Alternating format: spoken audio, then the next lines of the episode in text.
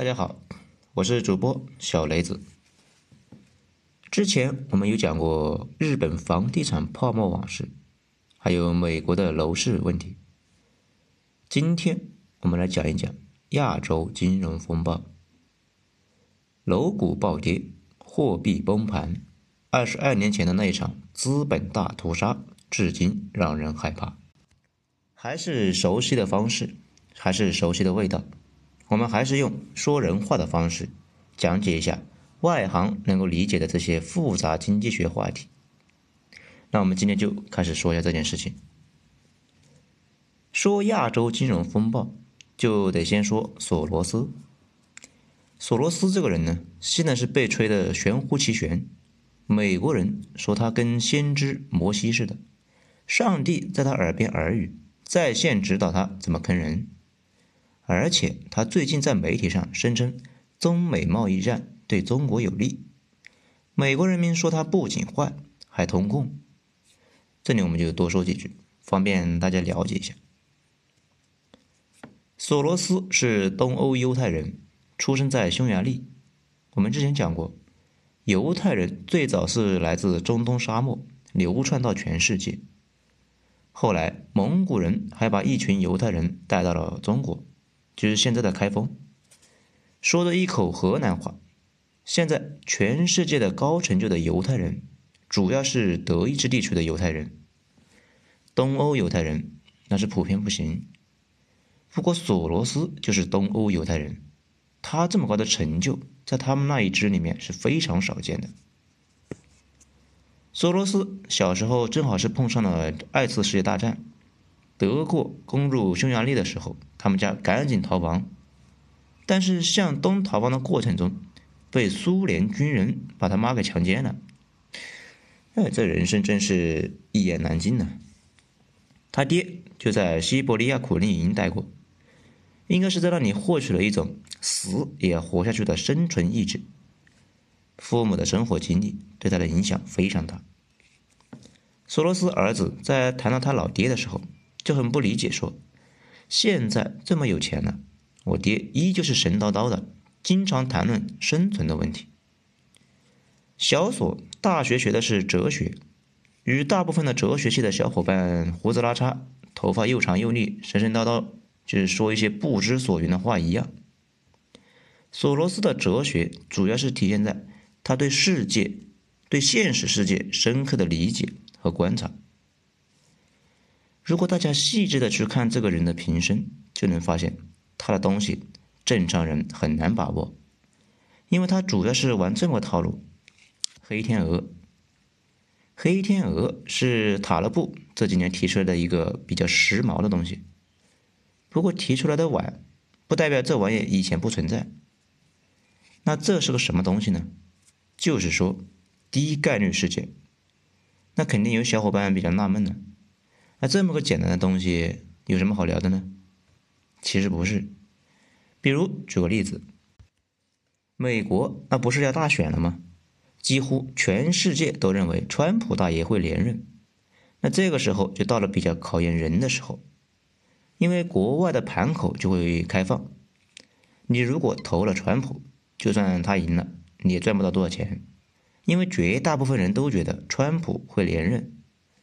但是换个思路，如果你有敏锐的眼光，认为到还有其他的可能，你就投别人，比如拜登，很可能就是一本万利的事情。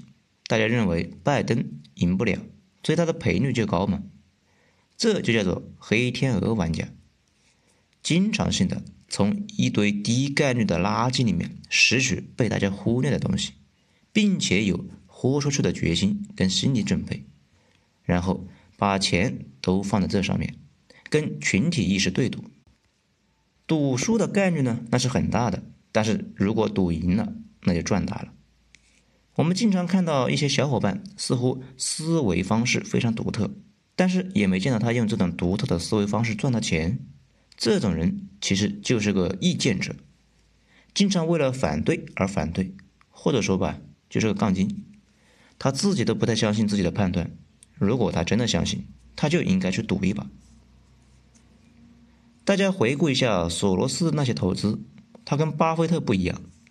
巴菲特看着什么东西会升值，然后持有的那些东西，慢慢的等着升值，那就比较有耐心。索罗斯的操作思路是看准什么东西被估错，然后就投入巨额的资金对赌。他投资的钱主要是他有一个基金。我看很多小伙伴也不太明白，他接近你的钱不是他自己的，是别人存到他那里的，他就是帮别人理财，然后收手续费。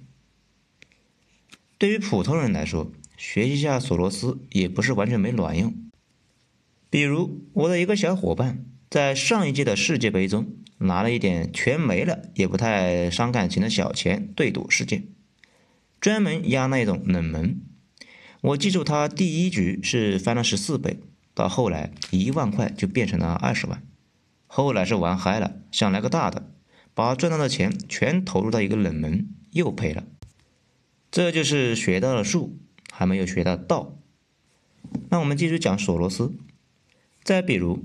一九八六年，我们之前提到过的广场协议签订之后，大家都觉得，既然日元要升值了，日元升值，日本车和彩电、洗衣机在国际上那就卖的贵了，大家不买日本的东西，那可不就买美国的吗？所以大家都觉得对美国是利好，美国的股市会涨，而只有索罗斯觉得，哪有通过坑别人自己得好的？美国那是自己有问题，所以才越混越挫，所以果断就卖空了美股。后来不知道他是蒙对的，还是确实看清了。一九八七年，美国股市暴跌，他赚了一大笔。做空这个词在金融界太常见了，以至于不需要解释。那我们解释一下，毕竟我们这个里面很多人都是一些基本普通人。做空就是你觉得一个东西的价格会跌，比如你觉得白菜价会跌，那你就借来一堆白菜，按照市场价卖掉，等白菜价跌了，你再买回来，还给借你白菜的人，可以吃那个差价。当然了，如果你看空的白菜不但没跌，而且还涨了，你借别人的白菜到期就得给别人家还回去，你可能需要高价才能把白菜买回来。那这样你就赔钱了。当然，这是传统的做空手段。现在金融业非常灵活，比如你发现隔壁老王的房子快塌了，你可以给他的房子买个保险。等到哪天老王的房子塌了之后，正在精神崩溃的时候，你却在边上面露喜色，等着保险公司打钱。讲到这里，那你肯定有个怀疑。那我给老王的房子上了保险之后，我给他烧掉行不行呢？那也可以，但是别被抓到，抓到了那就是纵火罪和故意毁坏参保财物、骗取保金，这两罪并罚。讲到这里，补充一个事情：这两天英国有个基金公司赚翻了，因为中美不是在搞贸易战吗？大家一开始觉得中国会倒霉，不过索罗斯和那个公司看好中国。觉得美国会倒霉，现在不清楚索罗斯有没有做空美国的股市。反正那个英国公司投入了巨额的资金卖空美国的股市，美国这段时间大盘跌掉不少，那个公司那是已经赚翻了。通过以上的内容，大家也就看出来了，索罗斯真正凭借的是判断和冒险，做出异于常人的判断。承担正常人没法承担的风险，赚正常人不敢想象的财富。大家注意一下，很多事吧都是事后来看，好像觉得哎呀太正常不过了。比如英国脱欧，比如特朗普上台。但是回到事前，绝大部分人想都不敢想这种低概率的事件，敢想的也不敢用真金白银投资自己的判断。而索罗斯就敢，在英国脱欧的时候，他也赚了一大笔，因为他预料到英国可能脱欧成功，脱欧成功之后，英镑贬值，那就黄金就会升值。更厉害的操作是，一九九二年做空英镑，他当时觉得英镑的汇率被高估了，就开始做空英镑。那怎么操作呢？不复杂。就是从英国的银行和其他的金融机构借英镑，然后把英镑卖掉，换成德国马克。这个过程中需要支付一定的利息，于是他一直借，一直卖。大家要有个觉悟，这种操作跟菜市场大规模抛售白菜是一样的，卖多买少，白菜那可不就跌价吗？英镑也一样，也在跌。等跌到一定的程度，他再买回来。还给借方赚个差价，这里就有个问题，那得多大的规模的卖出才会让英镑暴跌呀？非常非常的大。索罗斯的基金据说是借到了七十亿英镑，然后在市场上抛售，而且他不是一个人在战斗。这个过程中，索罗斯不仅是对赌英镑会跌，而且对赌华尔街的基金经理们的一个投资心理，叫。这字英语太长，我不太会念。那翻译过来就是说，起风了，风里有血腥味儿，打猎的时候到了。大家知道鲨鱼吧？鲨鱼对血腥那是极其的敏感，水里面有了血腥味，就会招来一堆的鲨鱼。这句话说的就是这件事。索罗斯刚开始操作的时候，大家看不清形势，其他的基金经理在那边上围观。等索罗斯真正摇动了英镑汇率之后，一堆华尔街的基金经理们一起追上来追杀英镑，追涨杀跌嘛，史无前例借来的英镑被抛售，英格兰银行吞下三十亿，那再也吞不动了。大量的卖家没有买家，眼瞅着英镑一再再跌，就跟白菜价格一样一泻千里。然后索罗斯把贬值后的英镑买回来还回去。落袋走人。此后，他又通过这个套路横宰了墨西哥比索。完事之后，砍了几刀自己的祖国匈牙利，再然后盯上了东南亚。上世纪八十到九十年代的东南亚，那爽的不得了，因为大家似乎是找到了发展之路，学习亚洲四小龙呗。亚洲国家人口多，人力资源便宜，又可以随便污染。搞一点代工赚点钱，欧美不屑于赚那点钱，亚洲穷逼国家赚起来那是虎虎生威啊！所以继亚洲四小龙之后，亚洲又崛起了四小虎：泰国、菲律宾、马来西亚、印度尼西亚。这些国家承接了欧美和日本都不大愿意搞的纺织、皮包、普通机械零件什么的，尽管盈利微薄。但对于亚洲这些穷的掉渣的国家来说，由于人力和土地成本低，投资回报率依旧很高，西方投资人那也就愿意来亚洲投资。四小龙加上四小虎合起来就是亚洲奇迹，奇迹让大家人心振奋，准备大干一场。这时候，大量的西方游资涌入亚洲，在亚洲搞投资拿项目，那是热火朝天。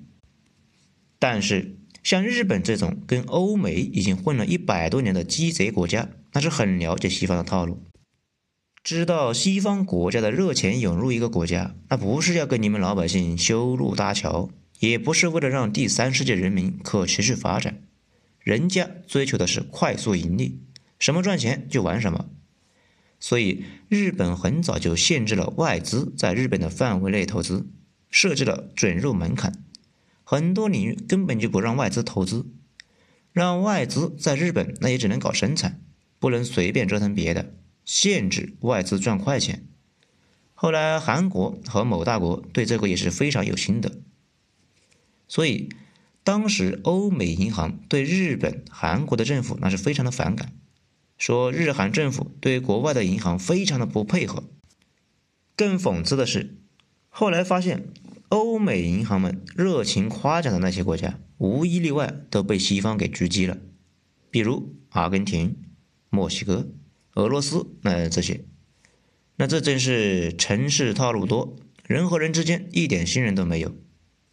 但是东南亚那边国家哪懂这个呀？而且被自由派的经济学家给忽悠瘸了。当时九十年代不是苏联已经崩溃了吗？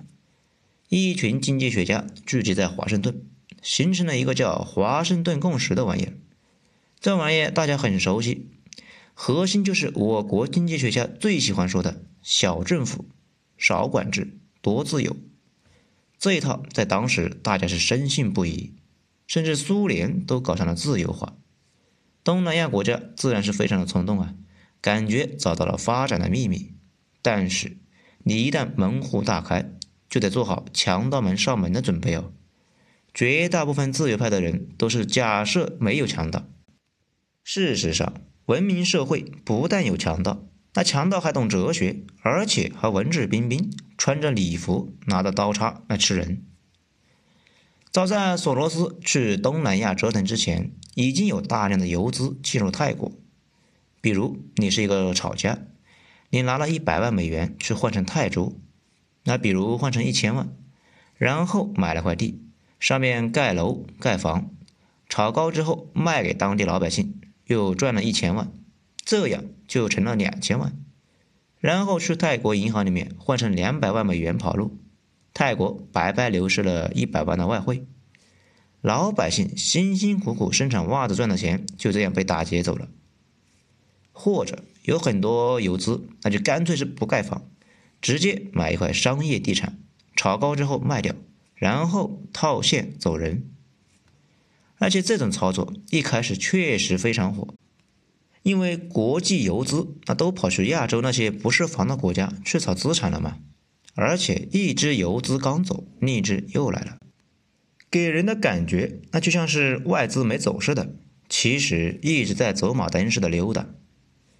刚开始的弊端那还不太明显，东南亚股市和房地产呢都再创新高，东南亚的人民当然很高兴，国际上对东南亚几个国家那是大加赞扬，夸奖哎他们做得好，那些国家也信心高涨。偶尔有人看清楚了，觉得这么干是不可持续的，是在找死啊！但是立刻就会被同僚骂成这个狗血淋头。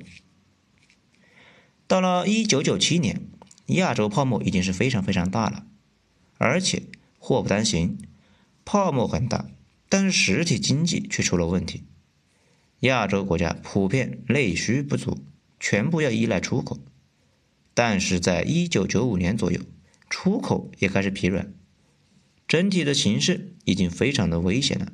那这个时候，索罗斯就上场了。《纽约时报》有过一篇文章，专门写索罗斯。那篇文章分析了索罗斯的投资理念和投资哲学之后，总结出以下几点：一，这个人作为资本主义大鳄，却恰恰的因为他意识到了放任资本主义本身的系统缺陷。并且能用这种缺陷赚钱。二，资本主义有什么缺陷呢？就是大家每隔几年就会突然追捧某个东西，然后一起发疯，大家叫某某某永远涨，然后不断加价，直到最后系统会崩溃。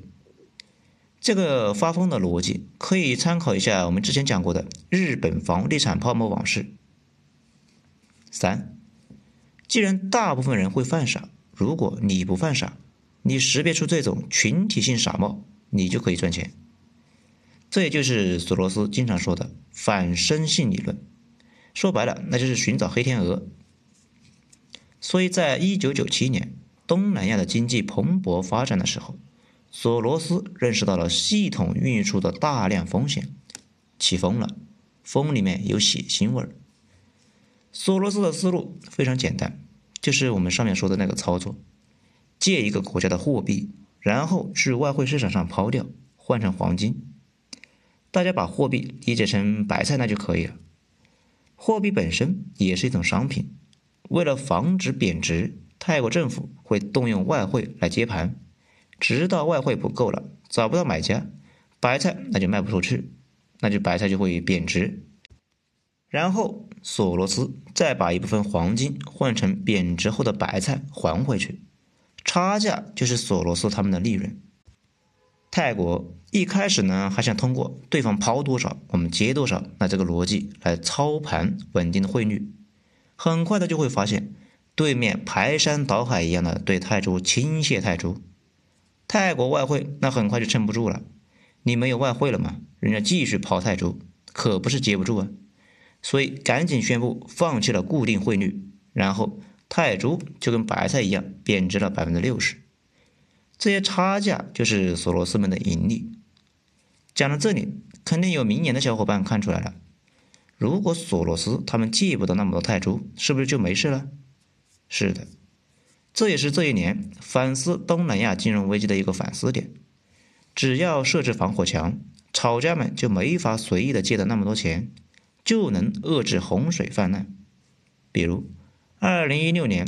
中国香港就打过一次人民币的汇率保卫战，思路就是把市场上流通的人民币全抽掉，炒家借不到钱就没法继续抛售人民币，就相当于没了弹药，很快就虚了，然后那就跑路了。但是泰国当时没有任何的防火墙，任由国际炒家大屠杀，泰国几十年的积蓄那就化为了灰烬，老百姓日以继夜的劳动。全部成为了国际炒家口袋里面的猎物。泰国的金融体系的剧烈震荡，很快波及到了实体经济。比如，一些美元结算的企业，本来收支正常，现在货币贬值，美元的债务涨了一倍还多，那直接就倒闭了。我们前面讲过，金融炒家向来都是跟秃鹰一样的生物，闻到血腥就会跑过来。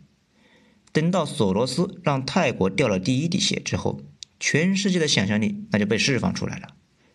既然泰国这么虚啊，那其他的国家呢？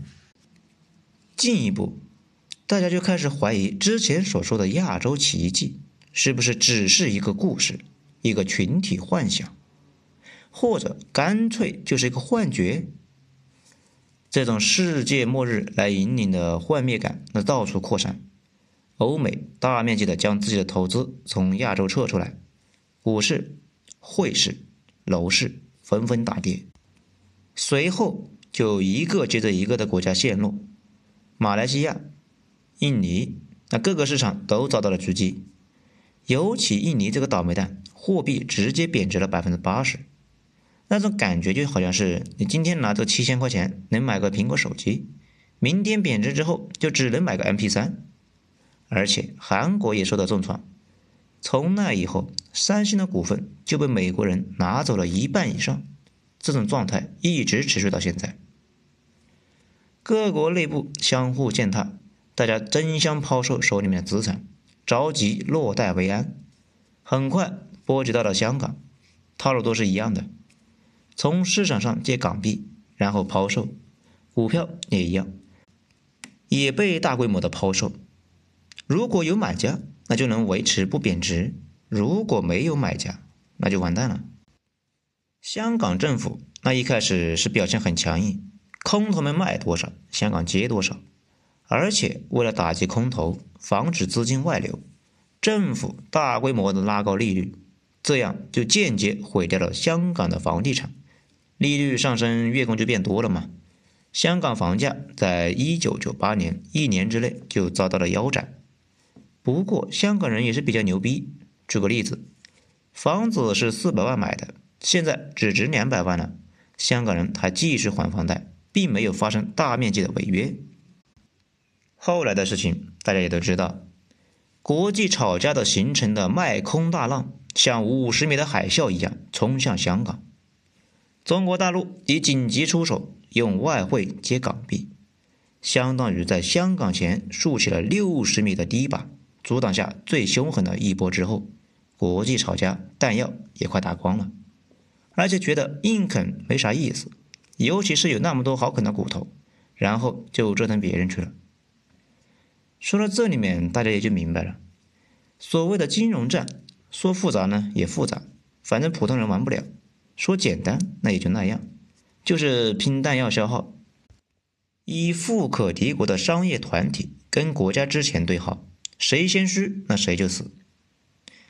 最后，我们说一说东南亚金融危机的启示。首先，就算我们不说，大家也就看到了，系统得设置防火墙嘛。你的系统不能假设市场上全是好人，也不能假设人人都是活雷锋。市场上有猎杀型的鲨鱼，有食腐型的乌鸦，随时可能攻击你的弱点，然后把你吃的连骨头都不剩。当然了，咱们这么说不是为了批判鲨鱼、乌鸦他们的道德败坏，我们强调自我负责。如果你被鲨鱼袭击了，最应该思考的事情是你为啥让自己处于那个倒霉的位置，以及怎样才能避免这类问题。其次，说一个投资理念。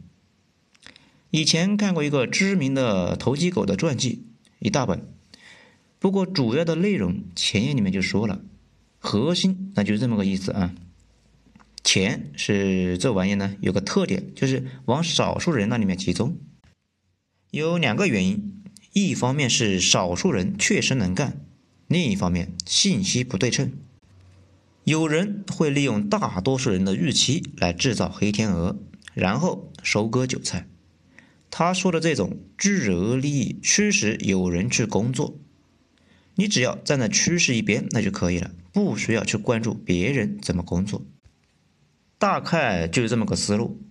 所以他每次有什么想法，总是记在纸上，然后探索这个想法的反面是不是也成立，去寻找别的可能。因为你的第一反应也是别人的第一反应，这个观念叫做被收割观念。它的胜率不太高，但是每次都用小额投入换回来巨额的回报，后来就发大了。最后，国家和个人一样，想赚快钱，往往很容易会被快钱收割了。